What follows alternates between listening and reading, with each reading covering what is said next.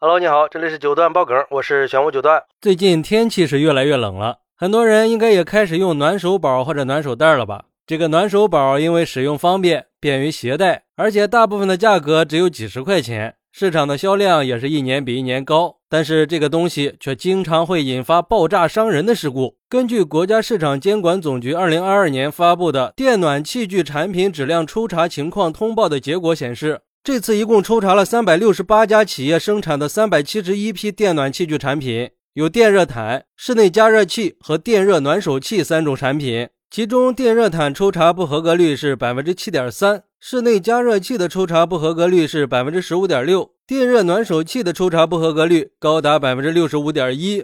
而且，这次电热暖手器抽查的项目都是和我们的人身安全息息相关的。据检测工程师说，很多电热暖手器里面都缺少一种元件，是一种保护元件。正常情况下，如果装了这种元件，在温控器故障的时候，它能起到一种保护作用，会断电，不会一直加热。而检测发现，缺少这种温度控制保护元件的电热暖手器不在少数。一旦买了这种电热暖手器，就相当于不知不觉地把危险带到了身边呀。电热暖手器本身就是拿在手里的东西。需要直接和人体接触。为了保证安全，国家标准明确规定，电热暖手器在正常使用中容易触碰或者可能会成为容易触碰的导电性液体，不应该和带电的部件直接接触。也就是说，电热暖手器里面的液体是不能带电的。而检测工程师测试的多款电热暖手器，在充电的时候，里面的液体竟然全部带电。之所以会出现这样的结果，是因为生产企业在电热暖手器的结构设计上。采用了电极加热的方式。目前市面上的电热暖手器的加热方式有三种：电热管式、电热丝式和电极式。电热管式和电热丝式的暖手器在充电的时候，液体和带电部件是不接触的，使用的安全性也更高。而电极式就是加热的时候，带电部件直接接触液体。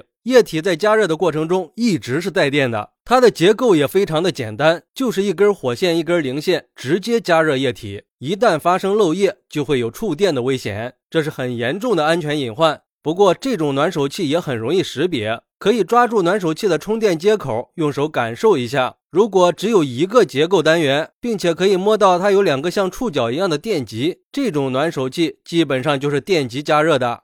我去，这是手里直接抱着电呀！而且据我了解，因为暖手宝发生的安全事故造成人身伤害的事情还是挺多的。前段时间，呼和浩特的一个女士在家里就忽然闻到了一股烧焦的味道，检查了一圈，发现是正在桌子上充电的暖手宝燃起了火苗。